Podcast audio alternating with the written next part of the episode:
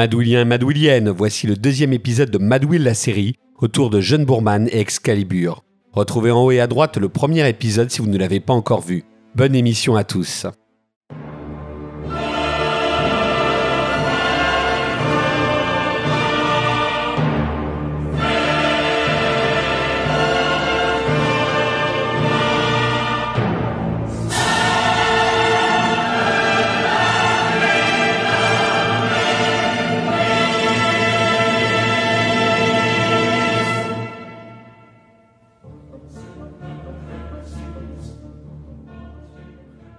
Nature et culture, le cinéma de Bourman s'apparente à une quête où l'homme ne cesse de vouloir trouver une harmonie avec le monde qui l'entoure. À ce titre, le Graal dans Excalibur est l'illustration parfaite de la recherche d'équilibre de l'être humain avec son environnement par le biais d'une séquence magnifique où le printemps succède à l'hiver alors que résonne Carmina Burana. Revenons d'abord sur son délivrance, où la nature ne ressemble jamais au paradis que nos héros citadins sont venus chercher. Impérial, Burt Reynolds en chef de meute, incarne une sorte de spartiate qui ne croit qu'en son corps et sa capacité à vivre dans la nature. Le film mettra en scène son échec. Ainsi, le voyage censé être un retour aux sources deviendra un cauchemar il finira blessé, devenant même un poids mort. Le vrai héros de cette aventure se révélera être au final le père de famille, l'être qui s'adapte aux situations par nécessité et non par envie. Beaucoup de critiques crièrent à l'époque au chef-d'œuvre, ce qui est vrai concernant Délivrance, et malheureusement, dans leurs analyses, ils occultent toujours les deux longs métrages suivants de Bourman, qui ne trouvent pas grâce à leurs yeux, Zardoz et l'exorciste de l'hérétique. Une erreur car ces deux réalisations sont un prolongement des films précédents de Bourman, qui développe ici une œuvre où il continue à travailler au corps ces thématiques. Zardoz répond ainsi à Délivrance. Si la nature ne ressemble pas au paradis perdu tant attendu dans le premier film, la société humaine peut également très vite s'apparenter à un enfer quand celle-ci annule son environnement naturel en découvrant le secret de l'immortalité dans Zardoz. Ce long métrage était l'occasion pour le cinéaste de se confronter au territoire de l'imaginaire après avoir échoué à monter son Seigneur des Anneaux. Avant d'évoquer à proprement parler le film, je souhaite quand même en finir avec la réputation peu flatteuse de celui-ci. Si le terme de nanar est associé au film, c'est en raison du très mauvais livre de François Forestier, Le retour des 101 nanars, où l'on retrouvait sur la couverture Sean dans Zardoz. Je vais être direct, Forestier n'est pas pour moi un cinéphile. Je le vois plutôt comme une sorte de populiste qui est là pour faire le buzz au regard des films qu'il a classés dans son livre. Adepte d'une écriture qui annonce Twitter avant l'heure, il survole la plupart des sujets, cherchant le coup médiatique plutôt que de proposer une analyse un iota fouillée. Je vous l'accorde, les choix vestimentaires opérés par Christelle Cruz Bourman sur le film ne sont pas sa plus grande réussite. Mais limiter Zardoz au slip rouge porté par Sean Connery, c'est de la malhonnêteté intellectuelle. Ainsi, les tenues psychédéliques du film ne peuvent occulter toutes ses qualités. En effet, Zardoz est un long métrage extrêmement bien cadré, où le réalisateur utilise l'image pour signifier les rapports de classe dans le film grâce à l'emploi de plongée ou contre-plongée, ainsi que de la profondeur de champ. N'oublions pas non plus la magnifique photographie que l'on doit à Geoffrey Unsworth, immense chef opérateur qui aura éclairé entre autres Tess, Superman de Richard Donner, 2001 l'Odyssée de l'espace ou encore Cabaret de Bob Fosse. Excusez du peu. Bourman le reconnaît lui-même. L'œuvre est d'une ambition folle. Sardoz est en effet une sorte de Matrix à la puissance 10, qui dénonce avant l'heure un système qui finit par façonner sa propre destruction pour mieux y survivre. Tout comme Merlin ou Gandalf, nous avons au centre du récit un magicien, Arthur Fresne, qui semble tirer les ficelles. La figure du magicien renvoie directement à la position du cinéaste, qui manipule le spectateur grâce à la fiction. L'illusion, la société du spectacle chère à Baudrillard, le magicien nous demande si Dieu est dans le showbiz dans l'ouverture du film, est utilisé par le système pour perdurer. Et c'est bien dans l'illusion que vivent les immortels. Bourman nous offre ici une œuvre riche intellectuellement, qui n'est cependant pas dénuée d'humour. L'aspect babacool de ces immortels est sciemment utilisé par le réalisateur pour se moquer.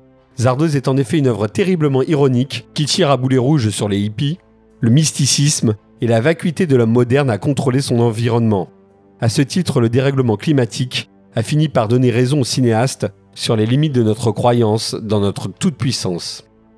Le seul reproche que l'on peut faire au film, c'est donc d'être trop riche, de vouloir trop en offrir à ses spectateurs qui pourraient se sentir largués. C'est cette ambition folle qui dessert Zardoz. Pour autant, Bourman devait être conscient du caractère iconoclaste du projet, puisqu'il tourna le film pour seulement 1 million de dollars.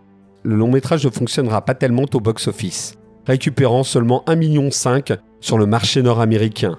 Mais au regard de son petit budget, celui-ci est du moins rentabilisé. Tant qu'Hollywood ne perd pas trop d'argent, il tolère les insuccès. Mais c'est le film suivant du réalisateur, L'Exorciste de l'hérétique, qui va faire vaciller sa carrière. Bourman avait déjà été contacté pour réaliser le premier Exorciste, mais il l'avait refusé, car il le considérait, selon ses propres mots, dégoûtant.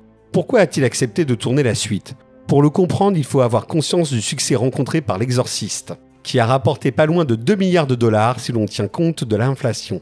Un succès majeur de l'histoire du cinéma qui allait pousser le studio à vouloir réaliser une suite.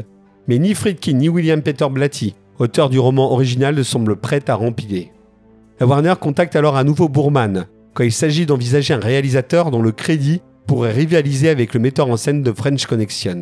Budget faramineux pour l'époque de 17 millions de dollars, possibilité de modifier le scénario du dramaturge William Godhart avec son comparse Rospo Ballenberg qui avait collaboré avec lui sur Le Seigneur des Anneaux. Le réalisateur accepte pour de bonnes et surtout de mauvaises raisons. Il se dit qu'il ne peut refuser deux fois de suite un succès mondial. De plus, son ego l'amène à penser qu'il peut apporter son regard d'auteur, sa sensibilité, en se jouant du premier film, dont il ne supporte pas vraiment le message, Louis Bourman, le fossoyeur des illusions et des institutions. Soyons clairs, le premier film signé Friedkin peut être considéré comme le miroir d'une société américaine pieuse, qui finit par voir le diable partout. La religion ici semble être le seul rempart face à l'évolution des mœurs.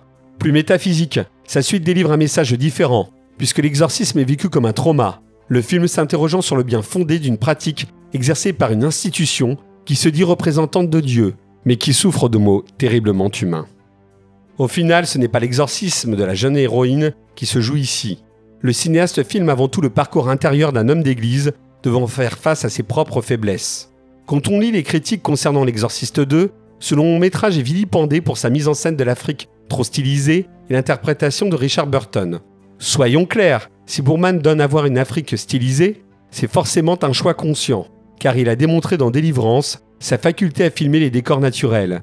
Ces séquences africaines sont tout bonnement une représentation mentale des personnages, puisque le cinéaste réutilise pour celle-ci les motifs entreaperçus dans la séquence du Muséum d'histoire naturelle. Quant au choix de Burton, il est logique, car l'acteur est aussi tourmenté que son personnage. Alcoolique notoire, Burton essayait de lutter contre cette addiction qui le ronge. Il est parfait pour incarner un homme d'église dont on peut se demander si la vision du malin n'est pas une manière de lutter contre ses désirs peu avouables pour les soi-disant posséder. Taxé d'incompréhensible et de prétentieux, le film fut terriblement mal reçu. Pourtant son message devient limpide quand on comprend que Bourman a signé tout simplement le long métrage d'exorcisme qui nie l'existence de Dieu et du diable. Au final, L'Exorciste 2 n'est jamais un film d'horreur, mais une parabole sur l'âme humaine où le réalisateur nous explique que le mal est en chacun de nous. Le cinéaste nous interroge alors sur une église qui a inventé le diable pour mieux cacher ses errements. Brillant mais aussi difficile d'accès, le film de Bourman est une telle négation du premier opus que la sortie s'avérera catastrophique.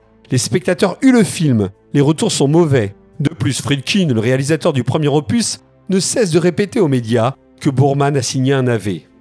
L'Exorciste 2 est alors considéré comme un échec pour la Warner, qui considère que Bourman a tué la poule aux œufs d'or au regard du succès mondial du premier film.